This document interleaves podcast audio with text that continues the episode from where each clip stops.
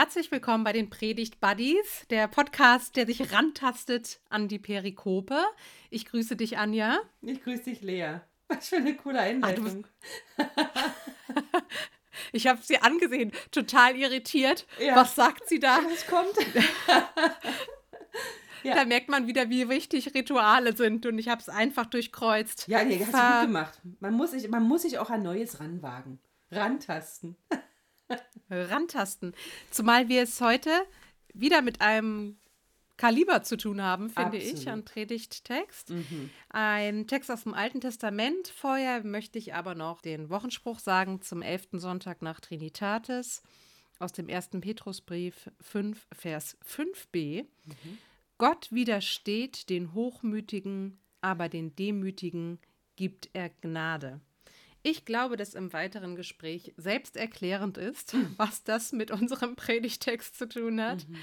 Wir beschäftigen uns heute mit dem zweiten Buch Samuel aus dem zwölften Kapitel, die Verse 12, 1. Das ist jetzt die Frage, liest du 1 bis 15? Nee, ich, Oder? nee, nee, ich lese, wie die Abgrenzung äh, äh vorgeschlagen okay. ist. Hm.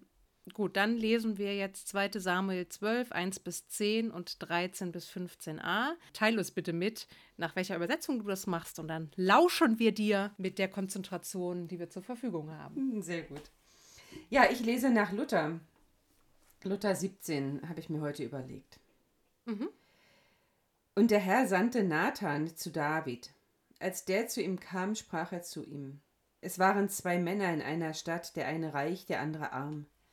Der Reiche hatte sehr viele Schafe und Rinder, aber der Arme hatte nichts als ein kleines Schäflein, das er gekauft hatte, und er ernährte es, dass es groß wurde bei ihm zugleich mit seinen Kindern. Es aß von seinem Bissen und trank aus seinem Becher und schlief in seinem Schoß, und er hielt's wie eine Tochter. Als aber zu dem reichen Mann ein Gast kam, brachte er es nicht über sich, von seinen Schafen und Rindern zu nehmen, um dem Gast etwas zuzurichten, der zu ihm gekommen war. Und er nahm das Schaf des armen Mannes und richtete es dem Mann zu, der zu ihm gekommen war. Da geriet David in großen Zorn über den Mann und sprach zu Nathan: So wahr der Herr lebt, der Mann ist ein Kind des Todes, der das getan hat. Dazu soll er das Schaf vierfach bezahlen, weil er das getan und sein eigenes verschont hat. Da sprach Nathan zu David: Du bist der Mann.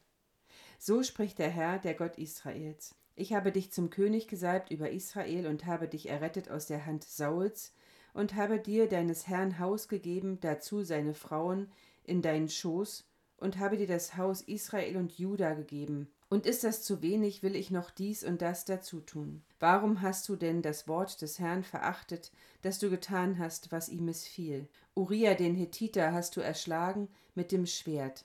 Seine Frau hast du dir zur Frau genommen, ihn aber hast du umgebracht durch das Schwert des Ammoniters. Nun, so soll von deinem Hause das Schwert nimmermehr lassen, weil du mich verachtet und die Frau Urias des Hethiters genommen hast, dass sie deine Frau sei. Da sprach David zu Nathan, ich habe gesündigt gegen den Herrn. Nathan sprach zu David, so hat auch der Herr deine Sünde weggenommen. Du wirst nicht sterben. Aber weil du die Feinde des Herrn durch diese Sache zum Lästern gebracht hast, wird der Sohn, der dir geboren ist, des Todes sterben. Und Nathan ging heim.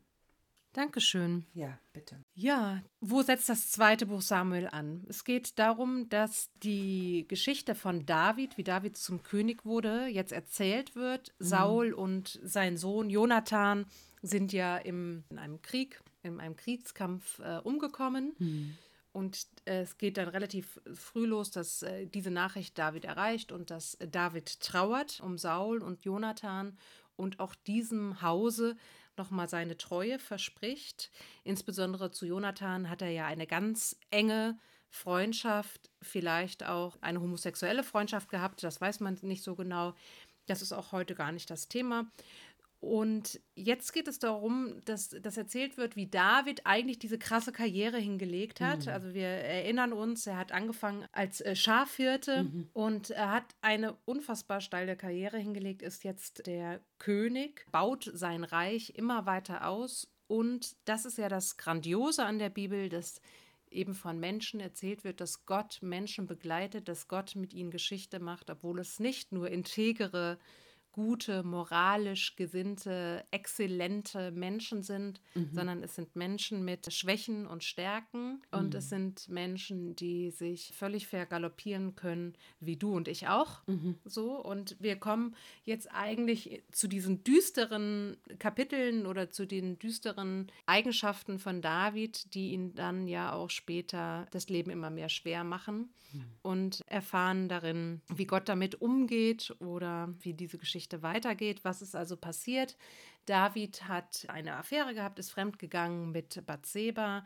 Bathseba ist die Frau von Uriah gewesen. Uriah ein Soldat. Und es kam, wie es kommen musste. Irgendwann ist Bathseba schwanger geworden. Mhm. Und David unternimmt sehr, sehr, sehr, sehr viel, dass der Hethiter Uriah sein Soldatensein kurz unterbricht, also ein bisschen in so eine Pause geht und sich dann zu seiner Frau legt und man dieses Kind dem Uria zuschieben kann. Und all diese Bemühungen fruchten nicht, weil der Uria ein ganz ja, treuer, treuer, treuer Soldat ist und während man, ja, während Krieg war, hat man sich einfach nicht zu seinen Frauen gelegt und Kinder gezeugt und er ist da so ein richtiger Edelmann, bildet mhm. also auch einen Kontrast zu David. Und jetzt hat David einfach ein Riesenproblem, dass das rauskommt und er veranlasst, dass er zum Tode kommt, also dass Uriah zu Tode kommt in einer Schlacht, indem man ihn in die erste Reihe stellt, verknappt gesagt. Und er dann im Prinzip auch so dastehen kann, dass dann er Bathseba zu sich nimmt und er eigentlich ein, ein treuer, fürsorglicher König ist. Mhm. So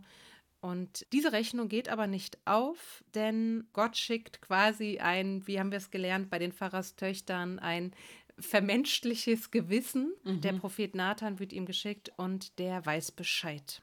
So, und wir haben gerade, du hast es uns gerade gelesen, Nathan ist so weise, wie man ihm nachsagt, mhm. und bringt ihm da einen Fall und er richtet sich im Prinzip selbst. Wir haben gelesen, wie es dann weitergeht ein schwerer Text, allen voran, weil, wenn wir weiterlesen, äh, wir einfach erfahren, ja, genau, dieses Kind stirbt, was einfach immer schwer mhm. auszuhalten ist. Und wir entdecken da auch einen David, dem es auch äh, schwer ums Herz war, deswegen, der noch versucht hat, das mhm. Blatt umzuwenden durch Fasten, durch Verzicht auf Komfort es ihm aber nicht gelungen ist. Und am Schluss steht also beides. Das Kind ist tot und doch ist Vergebung dem David widerfahren, aber Vergebung heißt halt nicht, dass es keine Konsequenzen im Leben gibt. Wir haben gerade mhm. vorher kurz überlegt, die Bibel ist wirklich ein Buch für Menschen, die daran interessiert sind, auch erwachsen zu werden und erwachsen zu sein. Ja. So, das war meine lange, lange Vorrede. Jetzt bist du natürlich dran. Wo bist du angedockt? Was möchtest du als erstes mit uns hm. teilen? Ja, ich bin, also dieser Text ist wirklich schwer. Ne? Also ich, wir haben am 28.08., an diesem 11. Sonntag nach Trinitatis, den ersten Gottesdienst nach meinem Urlaub. Und es ist ein Gottesdienst, der eigentlich ein Schulanfangsgottesdienst ist, ja. Und ich kann mir nicht vorstellen, diesen Text zu predigen. So viel kann ich schon mal vorweg sagen. Bin noch nicht fertig damit aber ich kann mir das noch nicht, noch nicht so ganz vorstellen. Ich docke an bei der Wahrnehmung, dass ich auch sowas kenne, dass ich es kenne, dass ich schuldig werde, dass Dinge passieren, dass ich Entscheidungen treffe, die ich hinterher bereue, die Konsequenzen mit sich bringen, die auch Auswirkungen auf mein Leben haben. Das kenne ich. Also es gibt wirklich Entscheidungen in meinem Leben, die so nachhaltig mein Leben beeinträchtigen, dass es dann in der Rückschau Gnade ist, wirklich Gnade Gottes ist, dass das Leben dennoch weitergeht. Und das ist vielleicht so das, wo ich ich habe ja dir vorher erzählt im Vorgespräch, dass ich hier was gelesen habe im homiletischen Monatsheft, was mich so ein bisschen vielleicht auf die Spur bringt, wo das Evangelium versteckt sein könnte in diesem Text, weil es ist erstmal offensichtlich kein Evangelium da, jedenfalls nicht auf den ersten Blick. Und hier eine Kollegin, Anna Peters, die ist Pfarrerin der Ekir, die schreibt im homiletischen Monatsheft ihr Predigtfazit. Die Geschichte Davids bringt so viele schwere Fragen mit sich, die alle ihr Recht haben. Interessanterweise hat sich David diese Fragen nicht gestellt. Er hat Gott verstanden. Er hat seine eigene Schuld erkannt, er hat Verantwortung übernommen. Und dann ist Gott mit ihm weitergegangen. Ich glaube, das ist das Evangelium, dass Gott mit uns weitergeht, egal wie schwer unsere Schuld ist, wenn wir diese Schuld eingestehen. Denn das ist ja Thema in diesem Text, dass David erkennt, ich bin schuldig geworden. Nathan sagt zu ihm, du bist der Mann und David erkennt, ja, ich bin vor Gott schuldig geworden. Da kann ich total andocken, weil ich nämlich auch darüber nachgedacht habe. Das finde ich sehr interessant, dass David sofort, sofort seine Schuld erkennt. Also er, er ja. weist sie überhaupt nicht zurück. Und ich er ja rechtfertigt gedacht, sich auch nicht, ne?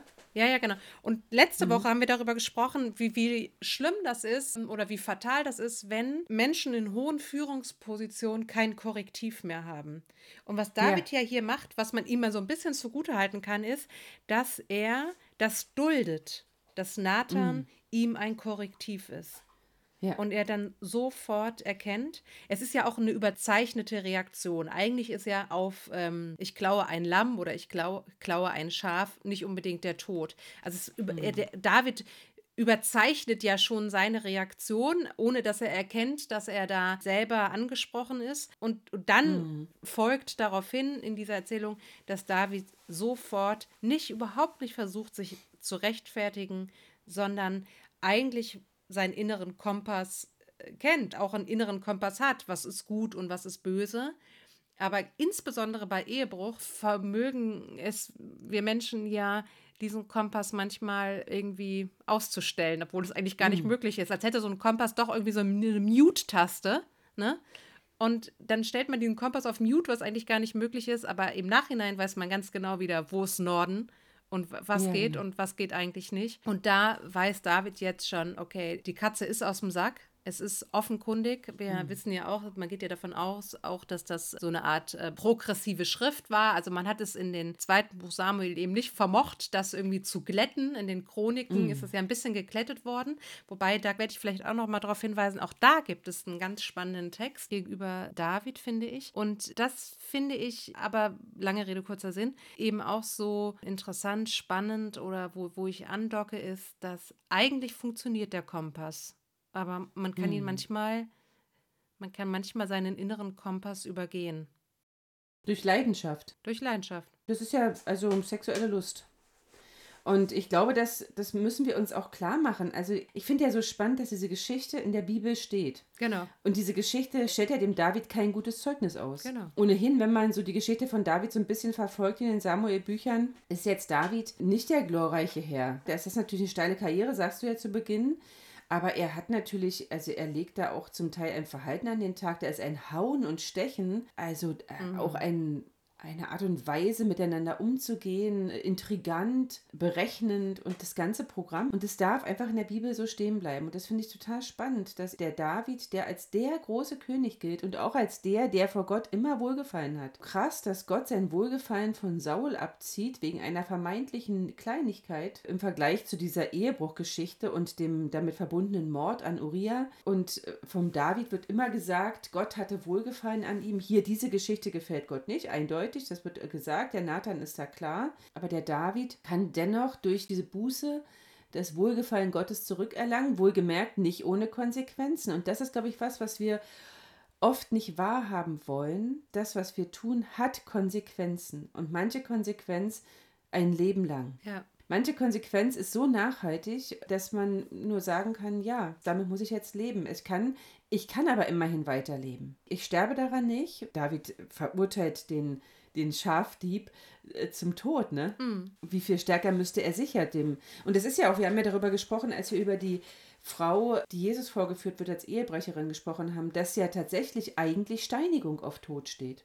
Und zwar Steinigung äh, beider Protagonisten, sowohl des, des Mannes als auch der Frau. Ja?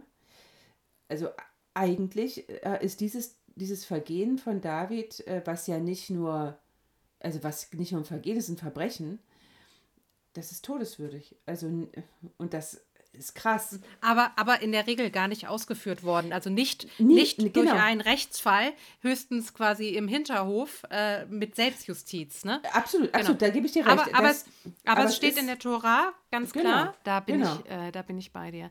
Und ja, Genau. Also ich finde auch so spannend, das habe ich eben ja schon mal im, im ersten Chronikbuch, im 22. Kapitel, da habe ich äh, neulich drüber gepredigt, da gibt David dann Anweisungen an Salomo, da geht es um den Tempelbau. Mhm. Und da find, ist mir so ein Satz sehr im Gedächtnis geblieben. David sagte zu Salomo, mein Sohn, schon immer hatte ich vor, dem Namen des Herrn meines Gottes ein Haus zu bauen. Da kam das Wort des Herrn zu mir. Viel Blut hast du vergossen und schwere Kriege hast du geführt. Du sollst meinem Namen kein Haus bauen. Ja. Und das nimmt mich sehr ein für Gott, muss ich sagen, mhm. dass das, was den David disqualifiziert, den Tempel zu bauen, mhm. ist eben nicht, dass irgendwie das Volk gegen Gott gemurrt hat oder mhm. dass sie was äh, Heiliges gegessen haben oder irgendwas Heiliges, irgendeinen Kult nicht richtig gemacht haben, sondern mhm. es ist, äh, dass sein Blut an seinen Händen, dass er viele Kriege hat geführt, dass er viel Blut vergossen hat. Das mhm. disqualifiziert ihn, diesen Tempel zu bauen. Mhm. Und da finde ich, da ist dieses erste Chronikbuch irgendwie zeichnet nochmal schön eigentlich ein die göttliche Gesinnung, sage ich mal, zu der mhm. es mich auch hinzieht. Wo ich ja. sagen würde, da zieht es mich hin zu Gott, der solche Ansagen macht. Ja. Und jetzt haben wir ja schon auch darüber gesprochen, das Kind stirbt tatsächlich. Und ich glaube, es ist ganz wichtig, es ist nicht mehr unser Text, aber ich finde es ganz wichtig, dass man jetzt hier schon nicht irgendwas einschlägt im Sinne von Sühnetod. So nach dem Motto, das Kind musste sterben, damit Gott David verzeihen konnte, mhm. sondern, das, sondern das Interesse gilt eben dem, dass, also Salomo ist ja dann der Nachfolger, aber dass man natürlich ein eheliches Kind wollte, ne? So, ja. Genau. So, also ich kann gut verstehen, dass du sagst, den Text werde ich nicht predigen, wenn es um Schulkinder geht, wenn es ja. um Einschulung geht und, und um die Segnung mhm. von Schulkindern, weil ich wirklich finde, das ist ein Text für für erwachsene Menschen, die, wie du schon gesagt hast, die sich eingestehen müssen, ja, wo Vergebung ist, da ist auch Gott. Mhm. Und wo Gott ist, ist auch Vergebung. Aber das heißt nicht, dass unser Tun und Handeln oder auch manchmal das Schicksal ohne Konsequenzen ist. Genau. Das ist, also ich, ich habe schon Lust, den Text mal irgendwann zu predigen, aber nicht zum Schulanfangsgottesdienst. Ich, ja, weil ja. der ist wirklich, also das, der räumt so sehr auf mit einer Vorstellung von Gott als Kuschelgott, als harmlosen Daddy im Himmel, der eh nichts macht, sondern der sagt ganz klar, dein Tun Mensch hat Konsequenzen. Und die Konsequenz hindert Gott nicht daran, mit dir weiterzugehen. Und das ist doch total stark. Ich meine, wir haben ja jetzt, ich habe ja die Verse ausgelassen, 11 bis was war das, 11 bis 12, 11 und 12, glaube ich, waren die beiden Verse, die mhm. ausgelassen sind. Da geht es nochmal um wahnsinnig viel Androhung von Strafe und Unheil und so. Und das Schwert wird nicht von deinem Haus weichen. Und das, also mhm. also da ist schon klar, dass die, dass die Zukunft des Hauses David keine friedvolle ist, ja. Ja, und es kommt zu Massenvergewaltigung und so weiter, ne? Ja, das, oh, es ist so krass. Das wird ja auch, also wenn man dann weiter die Geschichte weiter verfolgt, auch innerhalb des Hauses David, ähm, er hat ja dann die Tochter Tamar und den Sohn mhm. Amon und der Amon vergewaltigt Tamar und schändet sie und ah, das ist alles so es ist und bleibt eine schreckliche Geschichte. Und das sollten wir gestandenen Christen uns auch klar machen. Der David, ja, der hat uns vielleicht eine Reihe von Psalmen hinterlassen, von schönen Liedern. Der war mit Sicherheit ein begnadeter und gesegneter Mann, aber er war auch ein Mensch, der schuldig geworden ist. Und zwar immer und immer wieder. Und dessen Schuld sich also weiterging über das Haus sein, über sein Haus. Das ist ja die Schuld der Väter, wird Gott heimsuchen bis ins vierte Glied, ne? Das steht ja auch in der Bibel während er aber Gerechtigkeit über tausende von Generationen walten lässt den Menschen, die ihm vertrauen. Das ist nochmal der Link auch zu dem Hesekiel-Text, ja. den wir vor wenigen Wochen hatten. Ne? Genau, genau. Hm. Und das, diese mit den, mit den sauren Trauben, ne? Mhm. Also der, Gott ist ja ein Gott, der, der vergeben will, der Gnade erweist und der aber auch nicht sagt, ey, komm, schwamm drüber. Und das haben wir ja auch kürzlich erst besprochen, dass Gnade nicht billig ist. Gnade heißt nicht schwamm drüber, sondern Gnade heißt, wir gucken deine Schuld an. Das gehört dazu. Es ist hochgradig infantil zu glauben, ich mache Dinge, ich entscheide Dinge, ich mache Dinge falsch, ich werde schuldig und dann nachher heißt es nur, ach komm, kehr mal unter den Teppich, ist nicht so schlimm. Heile, heile Kätzchen. Es gibt Vergebung, ja. Und Vergebung ist dann wirksam, wenn die Schuld vorher angeschaut wurde. Ich muss jetzt nicht in Sack und Asche gehen. David tut es ja. Es wird ja hinterher, hast du ja angedeutet, beschrieben, wie er nach dem Urteil von Nathan oder das Nathan ihm verkündet, sich in Sack und Asche kleidet und fastet und hofft und fleht und zu Gott schreit, er möge das Kind verschonen. Das ist alles, kann man alles machen. Das ist aber nicht die Forderung von Gott. Die Forderung von Gott ist, gestehe deine Schuld ein. Das ist so. Nimm das ernst, dass du schuldig geworden bist und dann vergebe ich dir. Dann vergebe ich dir, stimmt nicht. Es ist ja Vergebung. Vergebung steht vorne an. Ja. Ne? Und, und trotzdem hat David hier einen Beitrag, in dem er äh, das erkennt, ne? die Schuld einsieht Genau. und, und wahrnimmt und erkennt und auch ja nicht leugnet. Ich finde, einer der stärksten Sätze in unserem Text hier ist dieses Du bist der Mann. Ja. Das finde ich unheimlich ansprechend. Also man könnte jetzt natürlich auch sagen, du bist die Frau, du bist der Mann. Und da in diesem Satz steckt so viel von übernehme Verantwortung. Mhm. Du hast Verantwortung für dein Tun, Denken und Handeln. Und das meine ich, glaube ich, ich, also vielleicht ist das wirklich ein Predigtext, den man so predigen kann, im Sinne von ermutigt zu werden, Verantwortung zu nehmen für das eigene Tun, Denken und Handeln. Bei aller Gnade, bei aller Barmherzigkeit, die uns begleitet. Und, und das, glaube ich, ist das größte Evangelium eigentlich, dass Gott genau mit solchen Menschen von Mose, Abraham, David, Saul und so weiter seine Geschichte macht. Und dann kann ich mir auch vorstellen, dass Gott mich irgendwie erträgt und aushält. Ja, genau. Und das ist wirklich das Evangelium. Und das kann und das muss man erzählen. Und ich glaube, das sagt hier die Kollegin auch, von der ich eben anfänglich vorgelesen habe, Anna Peters, dass sie empfiehlt, wirklich die Geschichte zu erzählen, die diesem Urteil oder dieser Parabel zuvor ist. Also wirklich die, die Bathseba-Geschichte zu umreißen, deutlich zu machen, wo, wie kommt denn das überhaupt? Was ist denn der, was ist die Story? Der Ehebruch, der muss thematisiert werden. Und dann zu sagen, ja, Gott schreibt auch mit mir Geschichte, mit all meiner Schuldhaftigkeit. Denn Fakt ist ja, auch im Neuen Testament, die paulinischen Briefe, wenn wir uns die Korintherbriefe angucken, auch da erleben wir einen Mann, der sich ja weiterentwickelt. In dem versöhnten, äh, mit Gott versöhnten Paulus, auch da gibt es immer noch schuldhaftes Verhalten und äh, Dinge, wo Paulus zurückrudern muss. Das ist ja finde ich total beeindruckend. Das heißt für mich, nicht nur in der hebräischen Bibel, nicht nur im sogenannten Alten Testament, ist es dieses, Gott schreibt trotzdem mit dir Geschichte, sondern es geht auch, auch im Neuen Testament so weiter.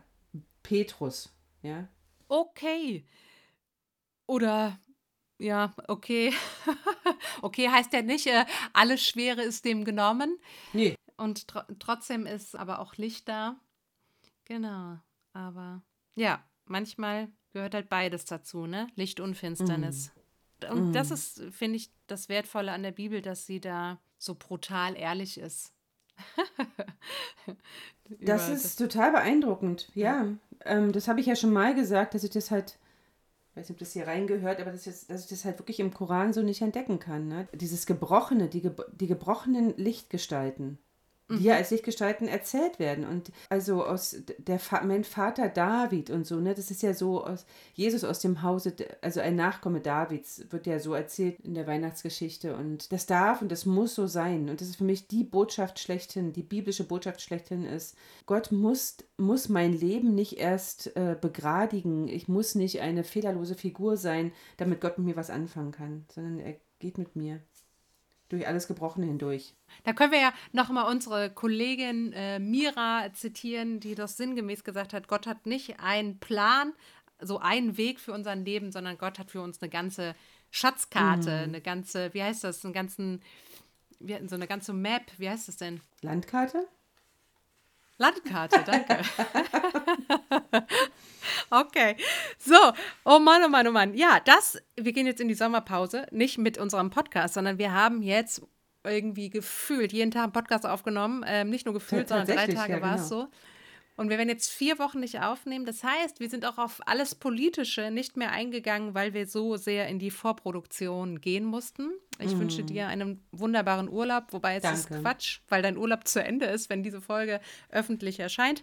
Ich wünsche dir einen guten Urlaub gehabt zu haben. Ich, ich wünsche dir, genau, ich wünsche dir ein. Futur 2 ist es, ne? Ein. Irgendwie. Irgendwie so.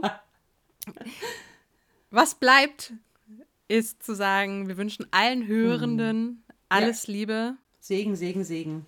Oh, Segen, Segen, Segen und ganz viel Inspiration. Und denkt immer daran, Gott braucht dich so, wie du bist. Musst für ihn. Du bist so gut, wie du bist für Gott. Und krasser als die biblischen Menschen und biblischen Figuren können wir gar nicht sein. Nee, das stimmt.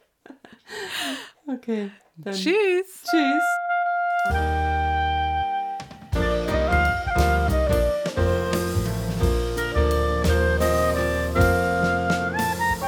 Bis nächsten Montag mit den Predigt Buddies.